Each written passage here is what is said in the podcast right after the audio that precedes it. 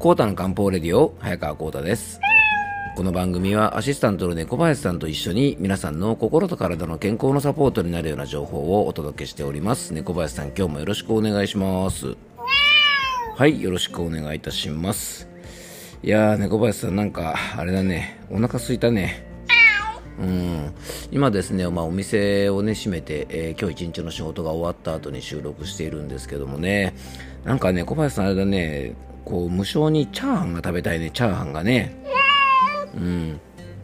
さっきちょっとねあの新聞読んでたらですねなんだっけな。日テレ系でやってるあの思うまい店ですかね。あの結構人気のテレビ番組がありますよね。あれのあの、まあ、広告が出ててですねなんか山盛りのチャーハンの写真が載ってたらねなんかそんなの見たら無性に食べたくなってきましたね。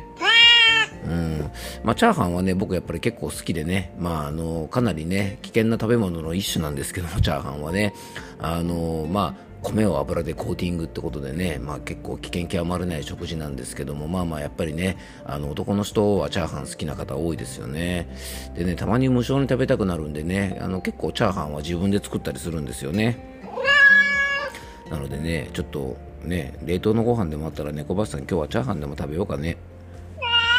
はい。ということで、今、無性にチャーハンが食べたい早川幸太がお届けする、えー、幸太の漢方レディオなんですが、えー、今日はですね、まずあの、メッセージの方からお届けしていきたいと思います。えー、養生ネーム、ゆきちゃんからのメッセージです。えー、1372回目の配信を聞いてのメッセージです。えー、幸太さん、こんにちは。最近は体調の方いろいろ大変でしたね。落ち着かれてよかったです。えー、絶不調時、自分のご機嫌を取る能力が試されましたね。笑い。えー、それどころじゃなかったか、笑い。えー、失礼いたしました。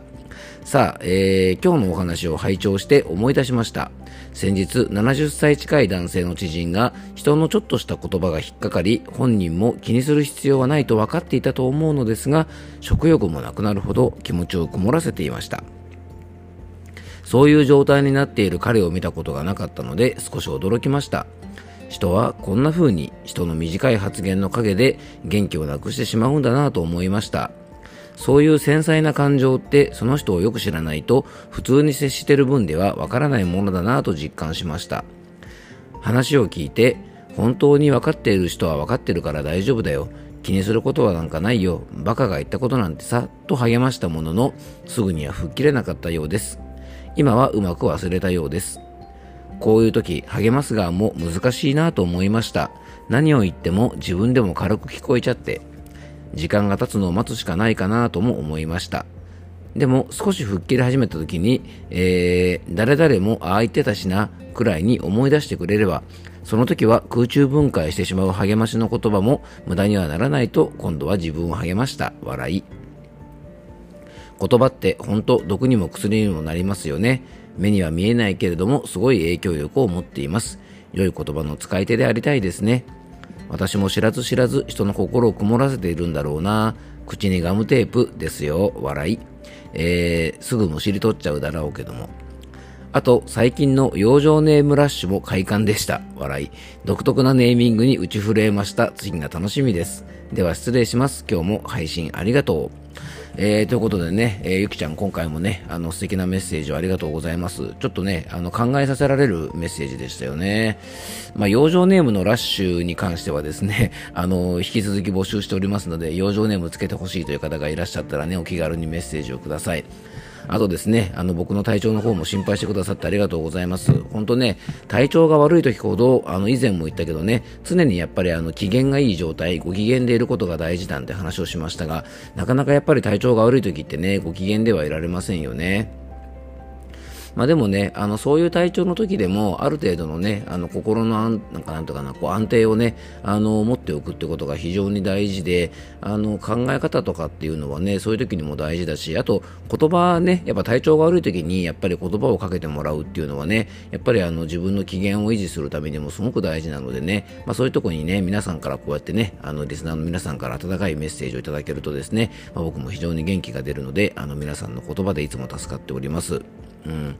まあ、しかしですね、あのーまあ、言葉ってね、まあ、改めて難しいなと思います。あの言葉などでね傷ついた人とか、あのまあ、やっぱり何かね嫌な言葉をかけられて困っている人とかにできる、まあ、支援ってねいくつかあると思うんですけども最近ちょっと目にしたものでねそういう時にできる支援が4つあるっていう話をね最近聞いて、まあ、僕自身ねすごく腑に落ちたしあなるほどなこういう視点でなんか困ってる人とかね気持ちが落ち込んでる人とかに対して、まあ、できる支援とかね声かけがあるんだなと思ったので、まあ、今度ねその話を改めてしたいなと思ってるんですががあの同じ言葉でもね受け取る人の体調とかメンタルの状態とか環境で全然受け取り方って違っちゃいますよね。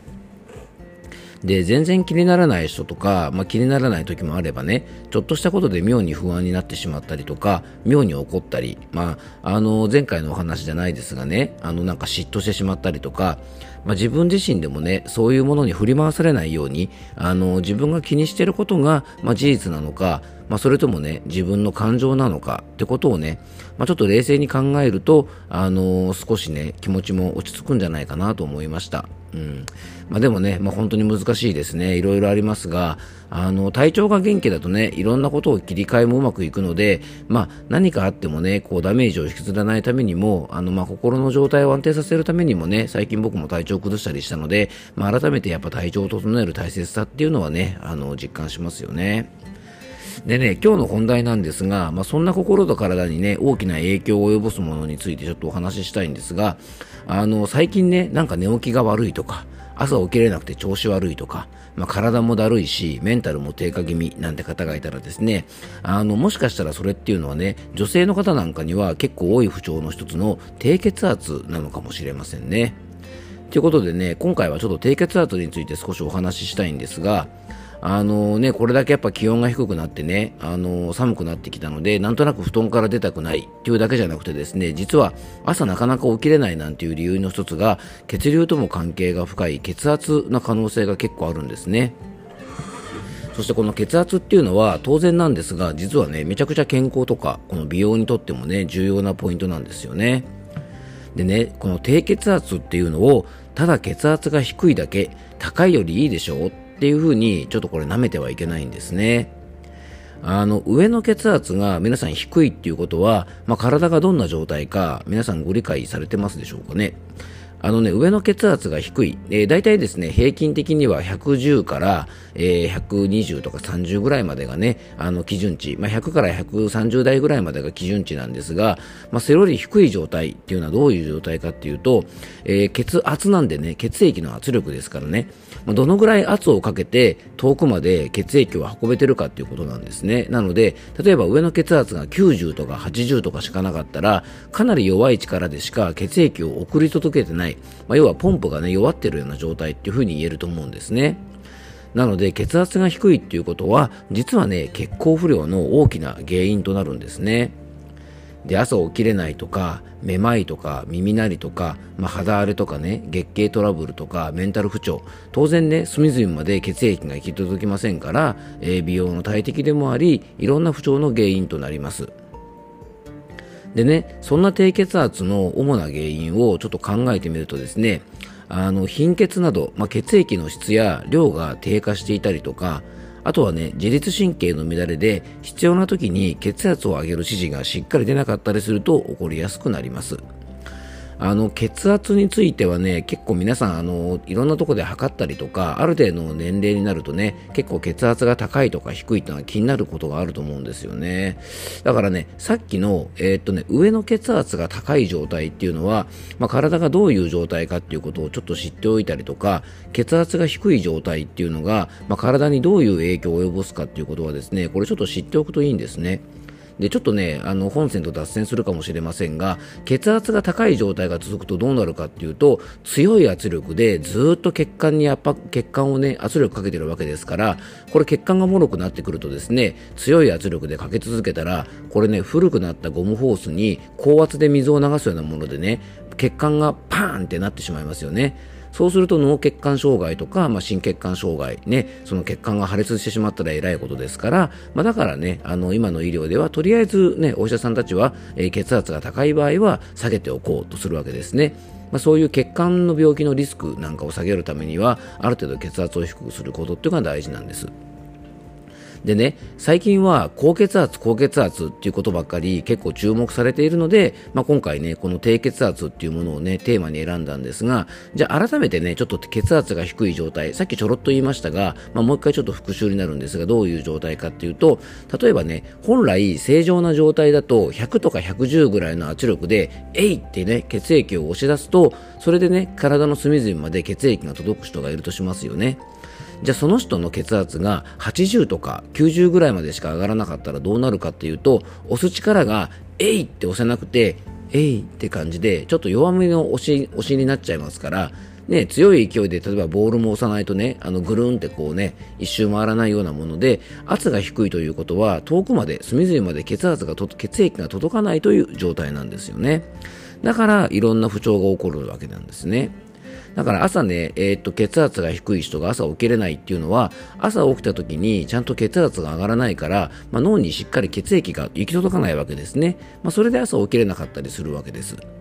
で実はね、この今の冬の時期とか、まあ、この年末の時期なんていうのは、この血圧のトラブルがね、実はちょっと起きやすい時期なので、えっ、ー、とね、ちょっと次回は、あの、この辺のね、じゃあ血圧のコントロールをうまくしていくためにはどんなことをすればいいのか、まあ、特にね、えー、今回のテーマである低血圧を予防するためには、まあ、どんな養生をしていけばいいのかということをね、あの、ちょっと次回またお届けしていきたいなと思いますので、えー、よかったら次回もお付き合いください。